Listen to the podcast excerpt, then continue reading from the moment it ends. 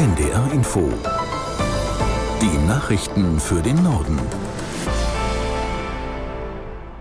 Um 11 Uhr mit Beate Rüsapp. Die SPD hat ihren Parteitag in Berlin fortgesetzt. Zur Stunde hält Bundeskanzler Scholz eine Rede, die angesichts der schwachen Umfragewerte der Sozialdemokraten mit Spannung erwartet wurde. Zum Auftakt sagte Scholz, Deutschland und andere Staaten seien derzeit durch außerordentliche Krisen herausgefordert. Und es ging noch los, das wussten wir, darauf waren wir eingerichtet mit dem Schluss der Covid-19-Pandemie. Wir mussten zuallererst dieses Thema bewältigen. Und dann, dann hat Russland die Ukraine überfallen. Ein furchtbarer Angriff in unserer unmittelbaren Nachbarschaft. Ich habe das eine Zeitenwende genannt. Wir haben dafür gesorgt, dass wir mehr für unsere Verteidigung ausgeben und ein Sondervermögen für die Bundeswehr geschaffen. Was für eine Veränderung in diesen Zeiten als Reaktion auf diesen Krieg. Bundeskanzler Scholz auf dem Parteitag der SPD. Die Europäische Union hat sich auf Regeln für den Einsatz von künstlicher Intelligenz geeinigt. So sollen KI-Anwendungen zur Gesichtserkennung im öffentlichen Raum künftig in engen Grenzen möglich sein, zum Beispiel bei einem Terroranschlag oder bei unmittelbarer Gefährdung von Leib und Leben.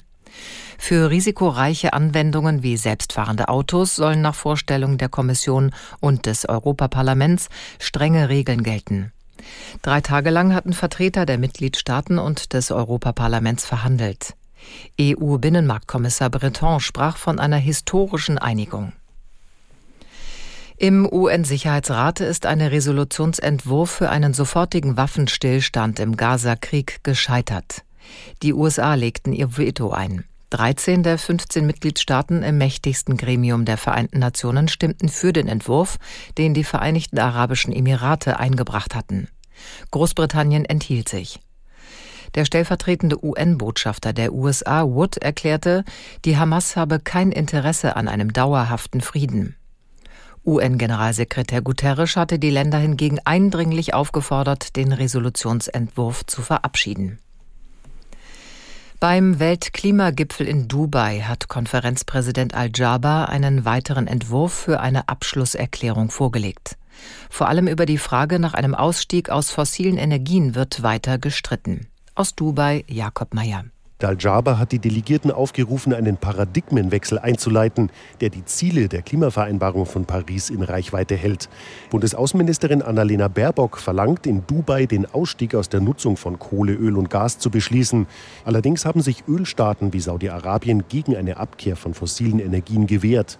Im Mittelpunkt der Konferenz steht die Bestandsaufnahme der bisherigen Anstrengungen der Staaten beim Klimaschutz. Die reichen nicht aus, um die in Paris 2015 vereinbarten Ziele zu erreichen. Als Reaktion auf die schlechten Ergebnisse bei der jüngsten PISA-Studie schlägt Bundesbildungsministerin Stark-Watzinger vor, das Grundgesetz zu ändern. Sie wünsche sich, dass das Grundgesetz eine Zusammenarbeit zwischen dem Bund und einem Teil der Länder erlaube. Dann könne schneller gehandelt werden, sagte die FDP-Politikerin der Frankfurter Allgemeinen Zeitung. Schulische Bildung ist in Deutschland nach dem Grundgesetz Sache der Bundesländer. Der Bund kann zwar Förderprogramme unterstützen, muss dafür aber Verträge mit den Ländern aushandeln. Das waren die Nachrichten.